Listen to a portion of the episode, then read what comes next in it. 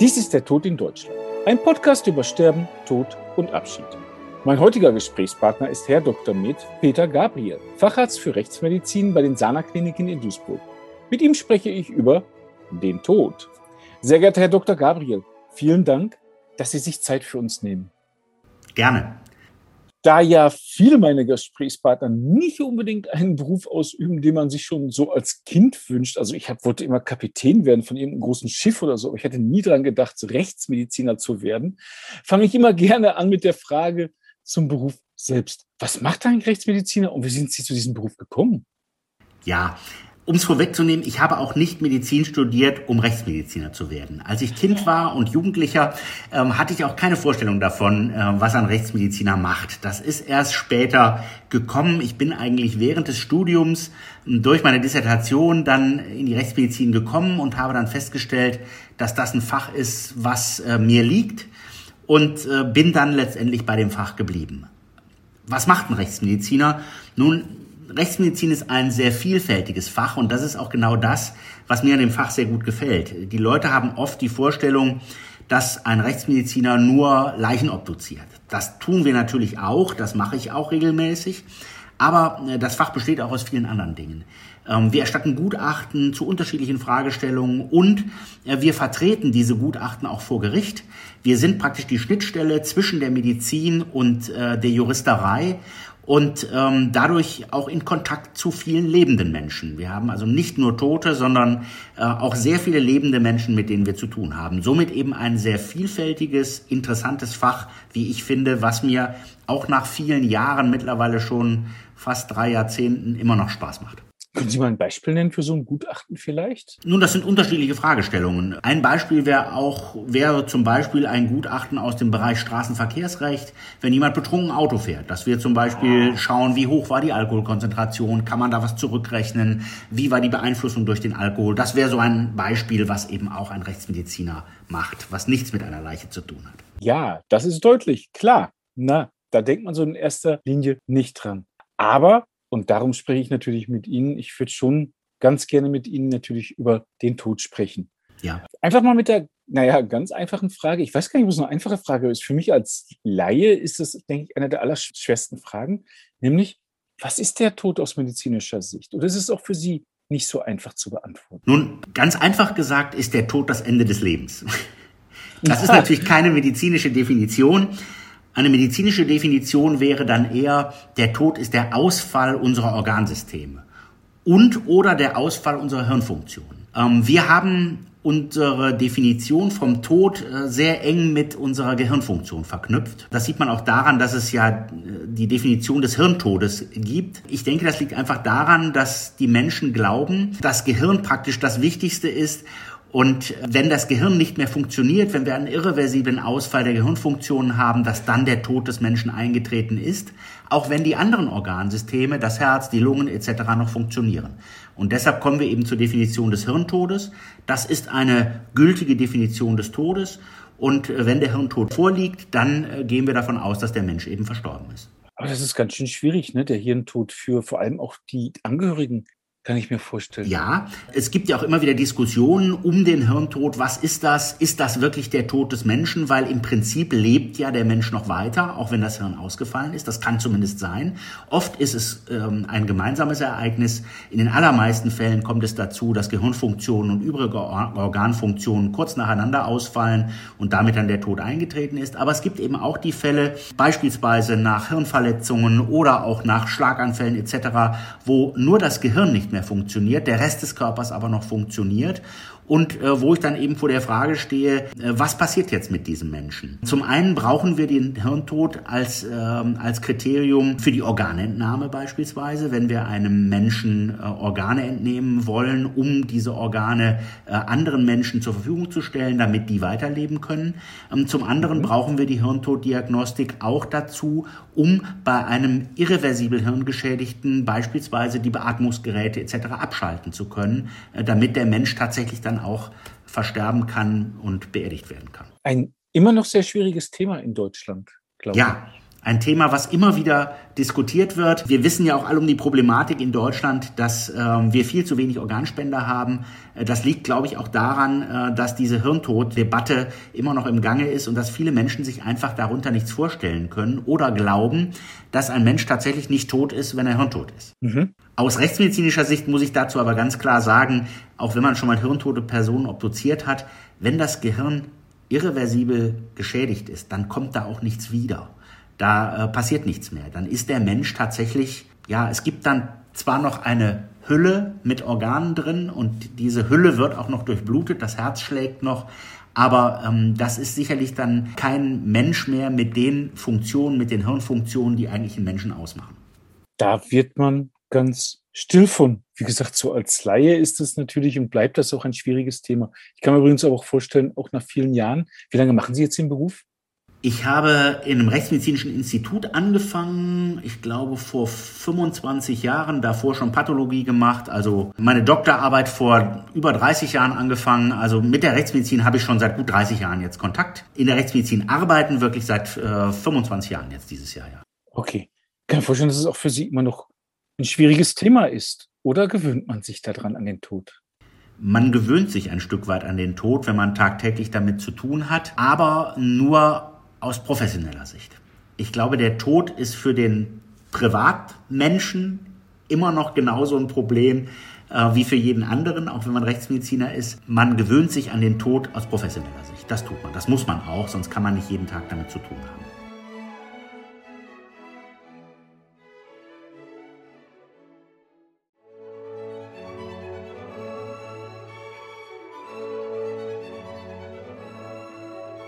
Jetzt ist auch die große Frage, die ich mir so gestellt habe und die auch hoffentlich meine Hörer interessiert oder unsere Hörer interessiert.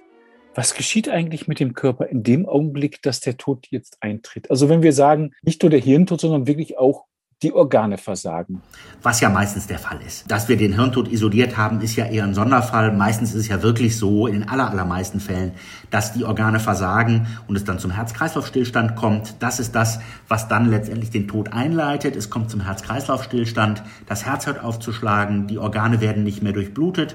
Damit kommt es dann zu einem Mangel an Nährstoffen, insbesondere zu einem Sauerstoffmangel. Und durch diesen Sauerstoffmangel funktionieren dann die Organe auch nicht mehr. Was man bedenken muss, ist, der Mensch ist ja ein Organismus, der aus unzähligen Körperzellen besteht. In dem Moment, wo es zum Herz-Kreislauf-Stillstand kommt, sprechen wir zwar schon von einem Tod des Menschen, aber dann ist natürlich nicht jede Zelle in diesem Organismus tot. Die Zellen leben so lange weiter, äh, wie sie noch Substrat haben, das heißt, wie sie äh, ihren Zellstoffwechsel aufrechterhalten können und sterben erst nacheinander ab. Das nennt man Hypoxiezeit beispielsweise bei Menschen. Deshalb können wir einen Menschen auch noch eine gewisse Zeit nach dem Herz-Kreislauf-Stillstand wiederbeleben, sofern es die Organe zulassen. Hm? Ah, das ist ja also ganz interessant. Das wusste ich jetzt auch nicht, dass es damit auch zusammenhängt.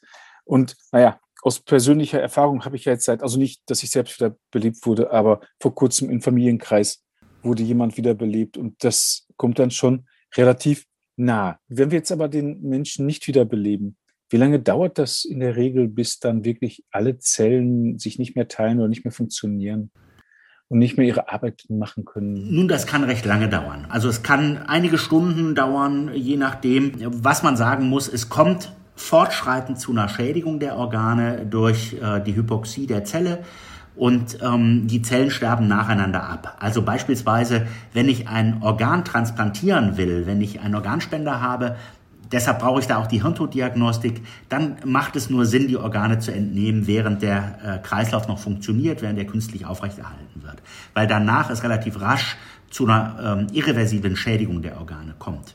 Äh, wenn ich beispielsweise eine Leber oder ein Herz oder eine Lunge transplantieren will, dann macht das keinen Sinn, wenn jemand verstorben ist und ich das dann erst entnehme. Dann ist zwar noch nicht jede Zelle tot, aber das Organ wird nicht mehr funktionieren. Was anderes ist zum Beispiel mit Organen, die sowieso wenig durchblutet werden oder Körperzellen. Ich will Ihnen ein Beispiel geben, die Hornhaut des Auges. Hornhauttransplantationen sind etwas, was sehr wichtig ist bei Menschen, die Hornhautschädigungen haben. Und äh, eine Hornhaut können wir bei einer Leiche auch noch nach wenigen Tagen entnehmen und sie funktioniert noch. Also da haben wir eine sehr lange Hypoxiezeit, äh, die überlebt viele Stunden, wenige Tage und ist dann immer noch funktionsfähig. Man, man lernt ja in diesem Podcast wirklich die unglaublichsten Sachen und Äh, also Hypoxidzeit heißt das. Merke ich mir, merke ich mir.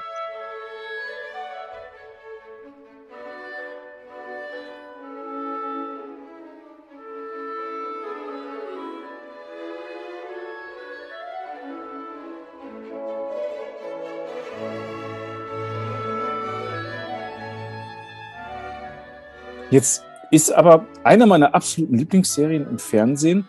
Und nein, ich will nicht über KF Börne sprechen, weil das ist natürlich zwar eine Lieblingsserie, aber ich habe eine andere Lieblingsserie und die spielt in der Eifel. Mit dieser hervorragenden Frau Haas, die natürlich gehofft hatte, dass sie Kommissarin in Köln wird, wird dann aber in die Eifel geschickt. Und jedes Mal sagt dann der Arzt, der den Tod bei einer Leiche feststellt, es war ein Herzinfarkt oder ein Herzstillstand. Und sie zweifelt jedes Mal und Mensch, da hat sie doch auch jedes Mal recht. Das scheint mir so eine der allerschwersten Aufgaben eigentlich zu sein, die, die wirkliche Todesursache festzustellen. Oder gibt es, ich meine, jetzt habe ich gesagt, wirkliche Todesursache, aber wie stellt man eigentlich die Todesursache bei einer Leiche oder bei einem Menschen fest? Ja, das ist auch gar nicht so einfach. Also von außen sieht man das oft gar nicht gut, deshalb obduzieren wir ja die Leichen. Wenn ich von außen schaue und mir die Leiche von außen ansehe, dann kann ich oft gar nicht feststellen, was die wirkliche Todesursache war. Wenn natürlich jemand auf einer Intensivstation im Krankenhaus liegt und ich habe den an Monitoren, an Geräten, die den Herzschlag aufzeichnen, die Lungenfunktion aufzeichnen, die Sauerstoffsättigung etc. und dann sehe, da kommt es jetzt zum akuten Herzinfarkt beispielsweise, dann kann ich das anhand dieser äh, Dokumentation praktisch sehen, anhand der Geräte, die ich angeschlossen habe. Wenn ich aber eine Leiche irgendwo finde, jemand, der zu Hause verstorben ist, morgens tot im Bett liegt, dann sehe ich das eben nicht und dann weiß ich nicht, woran der wirklich gestorben ist. Und wenn ich dann sage, das ist ein Herztod, dann mag ich damit richtig liegen, aber kann auch völlig falsch liegen. Das kann ich nicht feststellen. Und das ist genau der Grund, weshalb man Obduktionen durchführt und weshalb wir eben auch Obduktionen durchführen, weil wir bei der Obduktion eben dann uns die Organe sehr genau anschauen und dabei versuchen festzustellen, was die tatsächliche Todesursache war, was uns in den meisten Fällen auch problemlos gelingt dann. Können Sie so eine Obduktion mal beschreiben? Wie geht das so ein bisschen? Wie, wie, ja, wie, wie läuft das? Sicherlich ein Unterschied. Äh, ich bin ja Rechtsmediziner und wir führen rechtsmedizinische Obduktionen ausschließlich durch. Das heißt, das sind Obduktionen, wo kein natürlicher Tod vorliegt, wo einfach nicht klar ist, woran jemand gestorben ist oder wo sicher ein nicht natürlicher Tod vorliegt, bei einem Unfall, bei einer Selbsttötung, bei einem Tötungsdelikt etc. Aber jetzt gehen wir mal von denen aus, wo es einfach nicht klar ist. Wenn jemand morgens tot im Bett gefunden wird, der liegt da, keiner weiß, woran der gestorben ist, der Arzt äh, weiß auch nicht, woran er gestorben ist. Dann kommt die Polizei, untersucht den Fall und dann ähm, äh, sagen die möglicherweise, wir brauchen eine Obduktion. Und dann wird eine gerichtlich angeordnete Obduktion, die Staatsanwaltschaft beantragt das dann, durchgeführt. Und äh, das läuft erstmal so ab, dass wir uns den Leichnam von außen anschauen, eine sogenannte äußere Besichtigung durchführen. Wir untersuchen den Körper eben von außen, schauen, ob Verletzungen, ob Auffälligkeiten etc. da sind. Und danach folgt die sogenannte innere Besichtigung, dann die eigentliche Obduktion, was äh, auch durch die Menschen als die eigentliche Obduktion verstanden wird. Das heißt, wir öffnen den Körper. Wir öffnen alle Körperhöhlen, wir öffnen die Schädelhöhle, schauen uns das Gehirn an, gucken, ob da Auffälligkeiten dran sind. Wir öffnen Brust- und Bauchhöhle, entnehmen die Organe, ähm, befunden die Organe, untersuchen die Organe und geben alles hinterher wieder in die Leiche hinein und dann wird der Leichnam wieder zugenäht. Das ist das, was wir bei einer Obduktion praktisch machen. In Kurzform. Das dauert natürlich deutlich länger.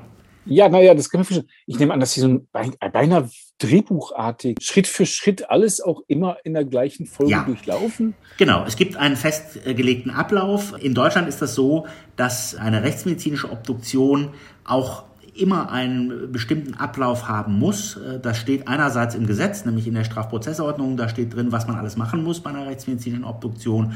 Und das steht auch in den Leitlinien für die rechtsmedizinische Obduktion drin, wie man so eine Obduktion durchzuführen hat. Das ist ein standardisierter Ablauf.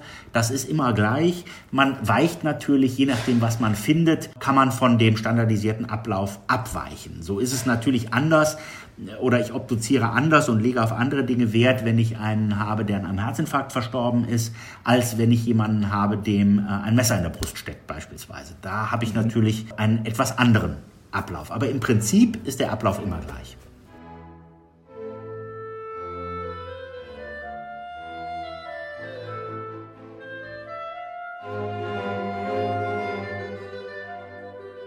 Was war Ihr, Ihr schwerster Fall, wenn ich das mal fragen darf. Haben Sie sowas wie einen ganz schweren Fall, wo Sie eigentlich auch gar nicht dahinter kamen? Es gibt Fälle, wo man tatsächlich die Todesursache nicht klären kann.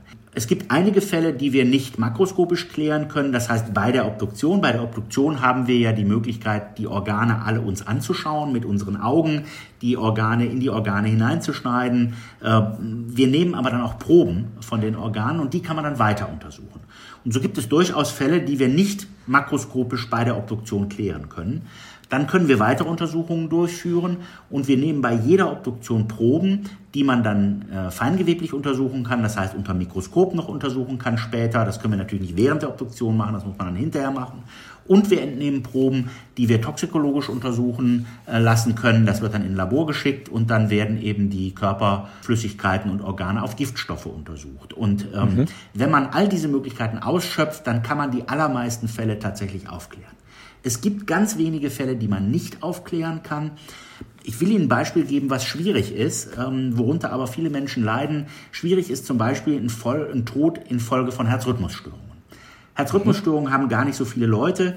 Das Herz schlägt unregelmäßig, es schlägt zu langsam, zu schnell. Manche Leute bekommen deshalb beispielsweise einen Herzschrittmacher implantiert, um diese Herzrhythmusstörungen zu verbessern. Und ähm, es gibt eben auch Leute, die solche Herzrhythmusstörungen haben, ähm, dass es äh, praktisch zu einem Herzstillstand kommt. Das Kammerflimmern sich entwickelt aus diesen Herzrhythmusstörungen, dann kommt es zu einem Herz-Kreislauf-Stillstand. Und wenn man die Leute dann nicht rechtzeitig wiederbelebt, dann äh, kann es eben zum Tod äh, kommen.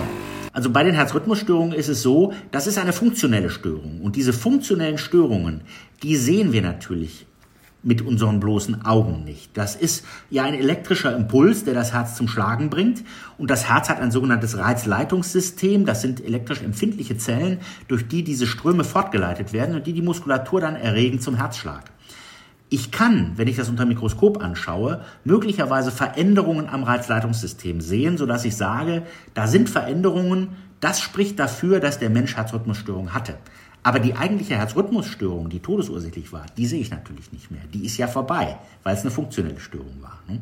Das ist zum Beispiel so ein Problem, wo man nicht immer äh, ein klares morphologisches Korrelat, wie wir sagen, findet, wenn eben eine funktionelle Störung vorliegt. Ein klares morphologisches Korrelat, also eine deutliche Beziehung für eine Todesursache oder eine genau, deutliche richtig. Todesursache. Genau. Ja, ich probiere das ja auch ab und zu mal so ein bisschen für mich selber auch runterzubrechen und zu übersetzen. Und ich glaube, dass gerade auch die Hörer, die selbst wenig medizinischen Hintergrund haben oder das große Latinum, das mal ganz interessant finden. Auch übrigens, morphologisch ist gar nicht Latein.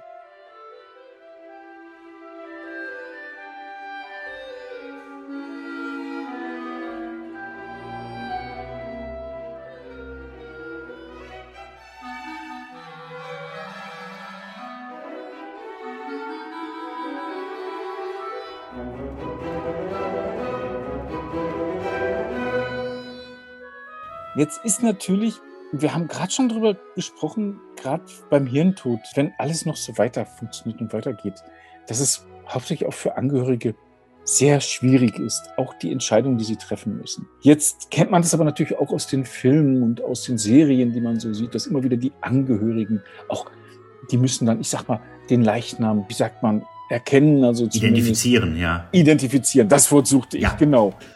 Ist das bei Ihnen auch der Fall? Haben Sie auch Kontakt mit Angehörigen? Geschieht das auch?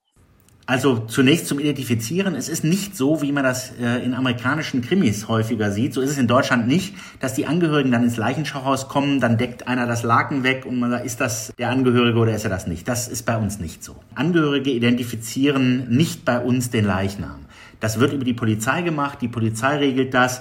Ähm, was sie schon mal machen, ist, dass die ein Foto von der Leiche machen. Äh, die versuchen das aber eher auf objektive Art und Weise zu machen, weil man darf nicht vergessen, auch bei diesen Angehörigen-Identifizierungen hat es schon Fehlidentifizierungen gegeben. Man weiß ja nicht, wie gut gucken die Leute da eigentlich hin. Ne? Da liegt jemand, die gucken da gerade nur so ein bisschen hin und sagen, ja, ja, das ist er schon oder das ist er nicht, haben aber gar nicht genau hingeguckt. Deshalb bei uns wird es versucht zu objektivieren. Das heißt, die Polizei versucht Fingerabdrücke Fingerabdrücke zu nehmen oder die machen das selber mit einem Personalausweis oder aber vor Ort schon, wenn jemand in der Wohnung verstirbt, dass möglicherweise ein Angehöriger da ist, der sagt, ja, das ist der, äh, der da verstorben ist. Oder wenn das alles nichts hilft, dann versucht die Polizei auch über DNA zum Beispiel eine Identifizierung durchzuführen. Also wir versuchen das hier in Deutschland eigentlich zu objektivieren und machen das unabhängig von dieser Angehörigenidentifikation, die man äh, aus den Filmen äh, kennt und da hin und wieder sieht. Nichtsdestotrotz haben wir Kontakt zu Angehörigen, aber eher selten. Und ich muss ehrlich sagen, das ist eigentlich auch ganz gut so, weil ich glaube, der enge Kontakt mit dem Angehörigen zieht einen viel zu sehr in den Fall hinein. Äh, wir müssen ja objektiv arbeiten. Und es gibt so einen schönen alten Rechtsmedizinerspruch, eine Leiche muss nackt und kalt sein. Je mehr man über die Leiche weiß und über ihre persönlichen Lebensverhältnisse weiß, desto schwieriger ist das für einen Rechtsmediziner, damit zu arbeiten. Man muss eine professionelle Distanz bewahren. Und ich kann nicht gleichzeitig einen Angehörigen trösten und dann in den Nachbarraum gehen und die Obduktion an dem Leichnam durchführen. Das ist schwierig, das ist auch emotional schwierig. Deshalb ist es gut, wenn man da keinen engen Kontakt es kommt trotzdem vor natürlich, dass wir mit Angehörigen sprechen. Ähm, das tue ich auch. Wenn die Angehörigen das wünschen, bin ich auch gerne bereit, ähm, mit denen mal zu reden und vielleicht was zu erklären, ähm, was sie nicht verstanden haben oder was für die schwierig ist. Aber das ist nicht der Regelfall. Ich kann mir das sehr gut vorstellen, gerade was Sie, sagen Sie nochmal den Spruch. Für einen Gerichtsmediziner? Eine Leiche muss nackt und kalt sein. Und kalt sein. Das depersonalisiert die Leiche etwas und macht es einfacher. Ne? Weil, wie gesagt, je mehr man über den Menschen weiß, der da verstorben ist, uns interessieren die Todesumstände, aber nicht die Lebensumstände des Menschen. Uns interessiert nicht, was der für Hobbys hatte und was der, es sei denn, es hat mit der Todesursache zu tun. Mhm. Das kann natürlich auch mal sein. Aber äh, wir wollen gar nicht die Lebensgeschichte des Menschen kennen, sondern wir wollen den Fall aufklären, klären, woran er gestorben ist, ob da möglicherweise ein Fremdverschulden vorliegt, etc. Ähm, aber wir wollen nicht die Lebensgeschichte des Menschen erfahren. Und das können wir auch nicht, weil ähm, das ähm, schafft zu viel Nähe. Wir müssen die professionelle Distanz uns bewahren, äh, sonst könnten wir nicht jeden Tag mit äh, Verstorbenen arbeiten. Das war eigentlich auch, wo wir ganz zu Anfang schon drüber gesprochen hatten, diese professionelle Distanz. Herr Dr. Gabriel, Möchten Sie noch etwas hinzufügen? Haben Sie noch etwas, das Sie mit den Hörern teilen möchten? Schwer. Ja, ich glaube doch, ja. Ich glaube, dass, dass ich es immer wieder erstaunlich finde, dass gerade in Deutschland äh, die Bevölkerung oder die Gesellschaft ein sehr gespaltenes Verhältnis zum Tod hat. Der Tod wird in Deutschland gerne ignoriert. Er wird als was Schlechtes, was Schreckliches angesehen. Ja, der Tod ist sicherlich insofern schlimm, als dass wie eingangs schon gesagt bei der Definition, als dass mit dem Tod das Leben endet. Ähm, nichtsdestotrotz müssen wir uns damit abfinden, weil es gibt wenige Dinge im Leben, die 100% sicher sind. Der Tod ist es. Jeder von uns muss irgendwann sterben. Daran können wir nichts machen. Das ist einfach so. Und ähm, an irgendwas wird auch jeder von uns sterben. Und was ich problematisch finde, ist, äh, dass sich zu wenig Leute damit auseinandersetzen und dass ich die Tendenz sehe, in, den, in der ja doch mittlerweile recht langen Zeit, äh, in der ich Rechtsmedizin mache, dass die Leute zunehmend weniger bereit sind, den Tod zu akzeptieren. Wir haben sehr viele Fälle, ähm, wo Angehörige einen Schuldigen suchen und nur deshalb ermittelt wird, auch durch die Polizei ermittelt wird, weil Angehörige sagen, das kann doch nicht sein, an dem Tod muss doch jemand schuld sein. Tod wird nicht akzeptiert in unserer Gesellschaft. Und äh, das äußert sich dann eben auch in sowas. Manche haben auch Recht. Ich will jetzt nicht jedem Angehörigen das Recht nehmen zu sagen, da kann doch was nicht stimmen, um Gottes Willen. Aber wir erleben halt häufig Fälle. Ähm, der Klassiker ist, der 89-Jährige verstirbt im Krankenhaus und ähm, der hat schwerste Vorerkrankungen und zwei Tage später gehen die Angehörigen zur Polizei und sagen, die Schwester hat immer so komisch geguckt, ähm, nur deshalb ist er tot. Der würde noch leben, wenn sie den besser behandelt hätten. Und dann wird eine Anzeige erstattet. Hm? Das sind so Punkte, wo ich sage, da wird einfach der Tod nicht mehr akzeptiert als das, was er ist, nämlich als ein Teil, als der Abschluss des Lebens, der einfach zu hundertprozentiger Sicherheit eintreten wird. Haben Sie vielleicht eine Ahnung, woher das kommt? Nein.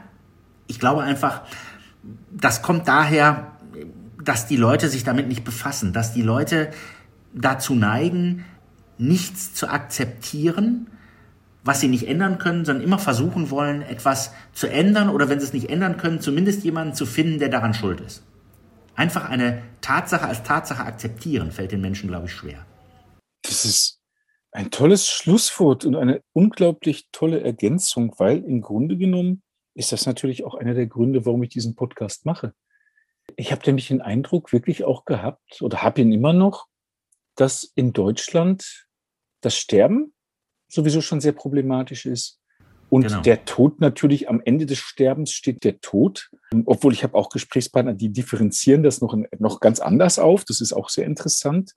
Petra Anwar und Professor Birnbacher will ich da auch nochmal gerne darauf hinweisen auf den Podcast, den ich geführt habe. Und ich mache diesen Podcast, weil ich diesen Eindruck habe, dass man wirklich in Deutschland auch den Tod nicht akzeptiert und damit auch, und das ist, denke ich, auch einer der Kernpunkte dieses Podcasts, Schwierigkeiten hat mit dem Abschied. Und auch dadurch sehr schwer Abschied nehmen kann eigentlich, weil man ja noch immer diesen Tod anzweifelt. Dies war der Tod in Deutschland. Mein heutiger Gesprächspartner war Herr Dr. Med Peter Gabriel, Facharzt für Rechtsmedizin bei den Sana-Kliniken in Duisburg. Ich habe mit ihm gesprochen über den Tod wann ein Mensch tot ist, über, das, über den Hirntod und das Organversagen. Es kamen schwierige lateinische und griechische Wörter vorbei, die wir aber hoffentlich auch deutlich gemacht haben. Und zum Schluss haben wir auch über die eigentliche, naja, den eigentlichen Anlass für meinen Podcast gesprochen, nämlich das gespaltene Verhältnis zum Tod und auch das Ignorieren eigentlich des Todes in der deutschen Gesellschaft. Herr Dr. Gabriel, ich danke Ihnen recht herzlich für diese tollen Ausführungen. Gerne. Tschüss. Tschüss, schönen Tag.